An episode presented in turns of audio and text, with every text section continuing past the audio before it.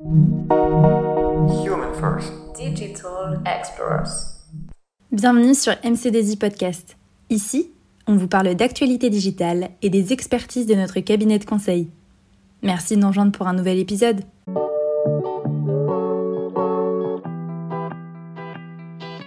Aujourd'hui, nous allons vous parler du concept de la mobilité propre. Peux-tu nous en dire un peu plus à ce sujet? Oui, bien sûr. Avec une part de plus de 18% du PIB, le secteur des transports représente un poids considérable dans l'économie française, et son bon fonctionnement est indispensable à celui de beaucoup d'autres secteurs, comme l'industrie ou l'agroalimentaire pour ne citer que. Mais les transports génèrent aussi de nombreuses nuisances, comme la pollution, le bruit, ou encore la consommation des espaces et des ressources non renouvelables. Comme vous le savez certainement, le développement durable est aujourd'hui un concept ancré dans les politiques publiques nationales et européennes.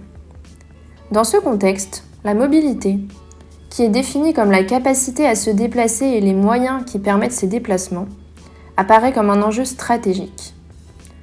Mais aujourd'hui, du fait du développement des sociétés et de la croissance démographique, la demande de mobilité individuelle est de plus en plus grandissante. Cette demande se heurte à des impératifs de réduction de l'impact environnemental des activités humaines et de lutte contre les inégalités socio-économiques. C'est donc ainsi qu'est apparu, dans les années 1990, le concept de mobilité propre. Il aspire à un modèle de déplacement des individus plus durable qui passe par l'optimisation de l'usage de tous les modes de transport. Merci pour ces explications.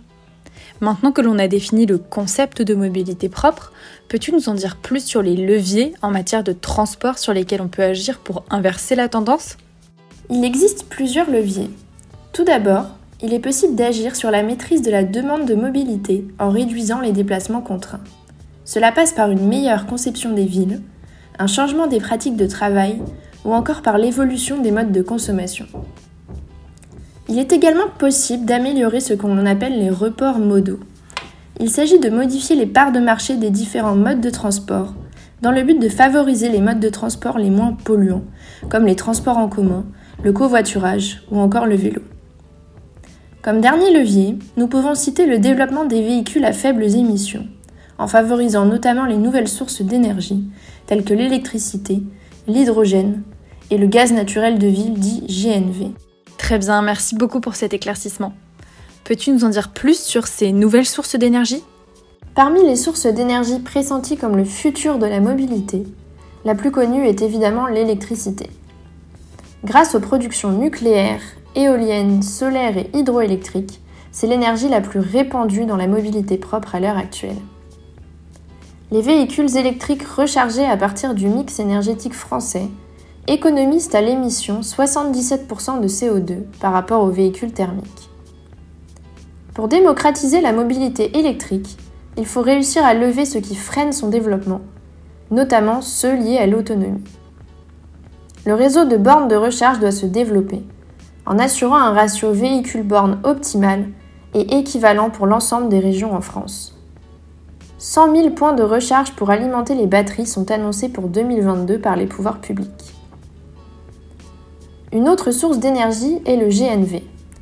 Il est obtenu à partir de l'extraction de gaz naturel fossile, mais peut également venir de la méthanisation de déchets. Il sera alors appelé bio-GNV. Le GNV émet 15% de CO2 en moins par rapport au diesel et 25% de CO2 en moins que l'essence.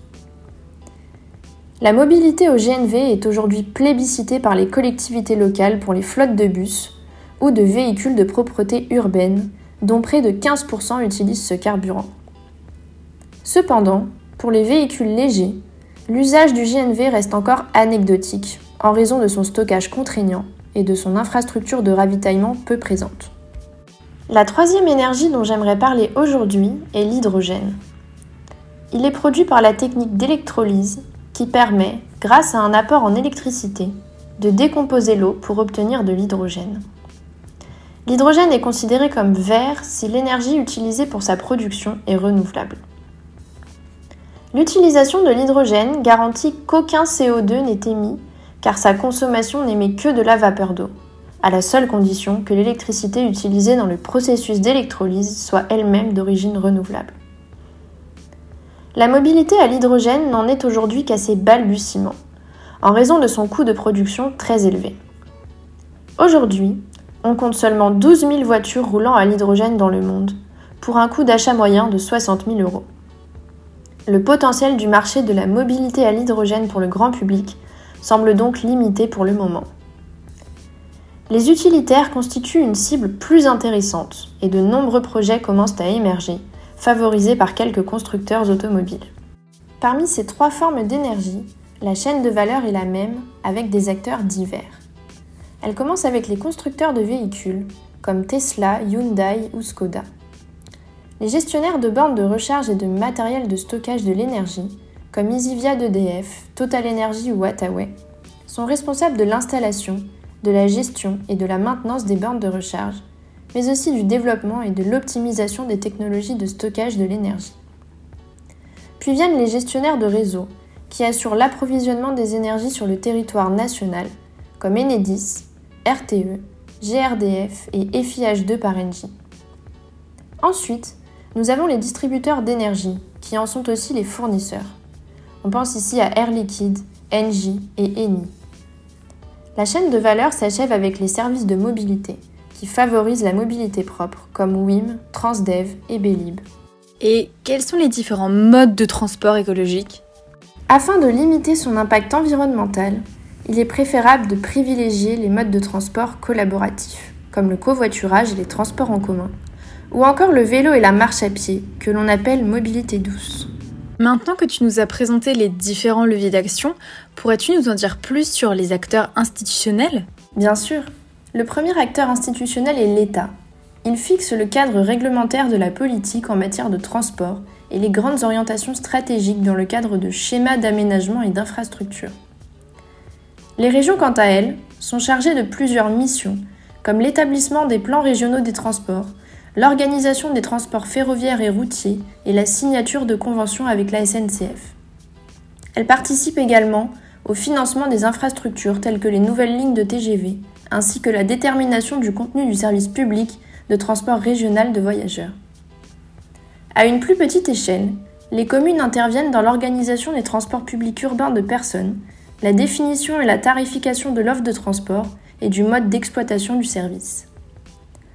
Enfin, les autorités organisatrices de la mobilité, dites AOM, assurent l'organisation du réseau de transport urbain sur leur territoire. Elles sont chargées de la délivrance du label autopartage, du covoiturage, du stationnement, des modes de transport dits doux comme le vélo et la marche à pied, ainsi que de la livraison des marchandises et de la logistique urbaine. Pour mener à bien ces missions, l'AOM perçoit le versement transport, qui est une contribution locale versée par les entreprises publiques ou privées d'au moins 11 employés. Les acteurs institutionnels de la mobilité électrique évoluent à l'heure actuelle dans un contexte législatif et réglementaire propice au développement. Merci, c'est très intéressant. Pourrais-tu nous en dire plus sur ce contexte réglementaire? Plusieurs lois, décrets et accords adoptés tant au niveau national qu'international, ont contribué à instaurer un contexte législatif et réglementaire qui favorise le développement de la mobilité propre. Parmi ces décrets, on retrouve bien sûr les accords de Paris, le plan climat ou encore la loi de transition énergétique pour la croissance verte. Ils ont pour objectif d'atteindre la neutralité carbone d'ici 2050, en réduisant notamment l'utilisation des énergies fossiles et en augmentant la part des énergies renouvelables dans la consommation d'énergie. D'autres réglementations concernent plus directement le développement de la mobilité propre, à l'image du décret IRVE, qui définit à l'échelle européenne des règles relatives aux infrastructures dédiées aux véhicules électriques, comme par exemple la standardisation et l'interopérabilité des bornes de recharge pour tous les utilisateurs. Malgré le cadre réglementaire favorable, j'imagine qu'il reste certains freins et obstacles au développement de la mobilité propre en France. Tout à fait. On en rencontre aujourd'hui plusieurs. Tout d'abord, un maillage insuffisant à l'échelle du territoire français, avec un nombre de bornes insuffisant pour permettre un ravitaillement efficace des différents types de véhicules propres. Le réseau existant est par ailleurs soumis à un entretien lacunaire dû à l'absence de cadre réglementaire. Un autre frein au développement de la mobilité propre, cette fois-ci du côté des particuliers, est celui du coût trop important des véhicules. Notamment dans le cas des véhicules fonctionnant à l'hydrogène et au GNV, l'offre des constructeurs est encore trop faible, considérant que ces énergies ne seront compétitives qu'à l'horizon 2035 uniquement. Cela nous amène au dernier frein. Les investissements pour le développement de ces énergies sont encore trop faibles et sont pour la majorité des soutiens limités de l'État et des collectivités. Nous en connaissons maintenant plus sur le concept de mobilité propre. Merci beaucoup de nous avoir suivis. N'hésitez pas à vous abonner, à partager ce podcast autour de vous et on se retrouve sur notre chaîne pour découvrir d'autres épisodes.